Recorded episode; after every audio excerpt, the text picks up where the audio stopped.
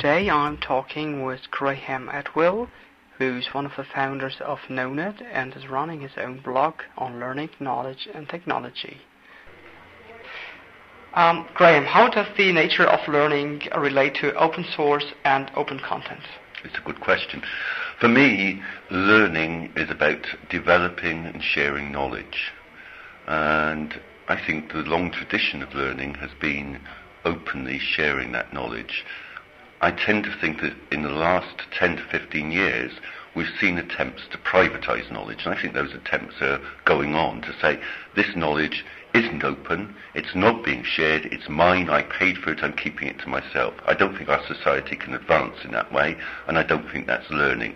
So I see the movements towards open content and open source as keeping the traditions that we've developed around learning, that is that learning is shared ideas and that people discuss, develop those ideas in open communities. So I see open content and open source as part of the tradition of learning which our societies have evolved. Okay, um, talking about uh, communities, what does social software mean to you in the context of e-learning? I think it was, uh, what is it, Clay Shirky who said uh, open software is software which gets spammed, which is probably, that's what Wikipedia defines social software as. It's probably not the most useful definition. But for me, social software, it's a vague term. It's about software which allows you to share things again. It's just that. It's software which allows people to work together. So it's moving away from the idea of push software. Software is something which is just a distribution media which pushes that stuff onto the desktop to software which allows users to create themselves. So if we're talking about learning, learning for me is about making things, doing things, creating things. So social software is software which can help people to create and make things. Yeah, that's right. Um, today, most educational software tries just to imitate uh, traditional situations in one way or another. For example, virtual classrooms or virtual universities. Does this approach use all the pedagogical opportunities that digital media offers? How one of my more rhetorical points that I've made in speeches is the introduction of technology into learning has actually driven pedagogy back 10 or 15 years. And I think that was true to the last couple of years. I think we're catching up where we were before we introduced technology now. We're getting pedagogy back to where we were before. So what was the question again?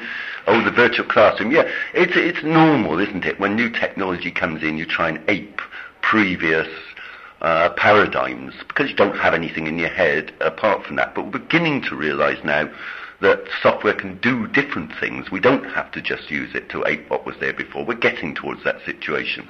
And that means opening up pedagogies, developing new pedagogical ideas, not driving backwards. Well, yes, and are the uh, students and teachers, are they prepared for that? Are they prepared to use the web for learning and information gathering? Or if not, what has to change? Well, a couple of things on that.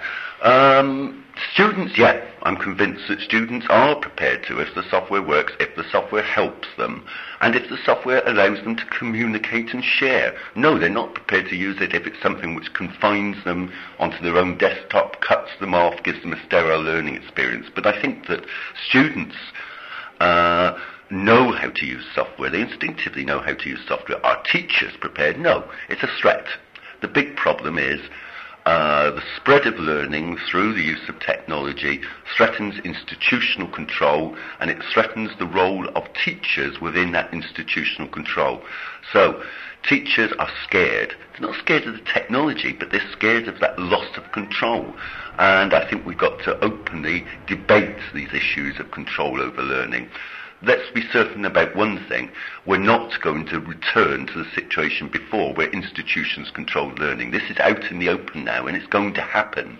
And I want to see public education, publicly funded education, continue to exist in the future. I'm scared of the danger of a two-tier system whereby uh, public education becomes those for poor people without access to technology Uh, so I want us to embrace and discuss the ideas and go forward confidently.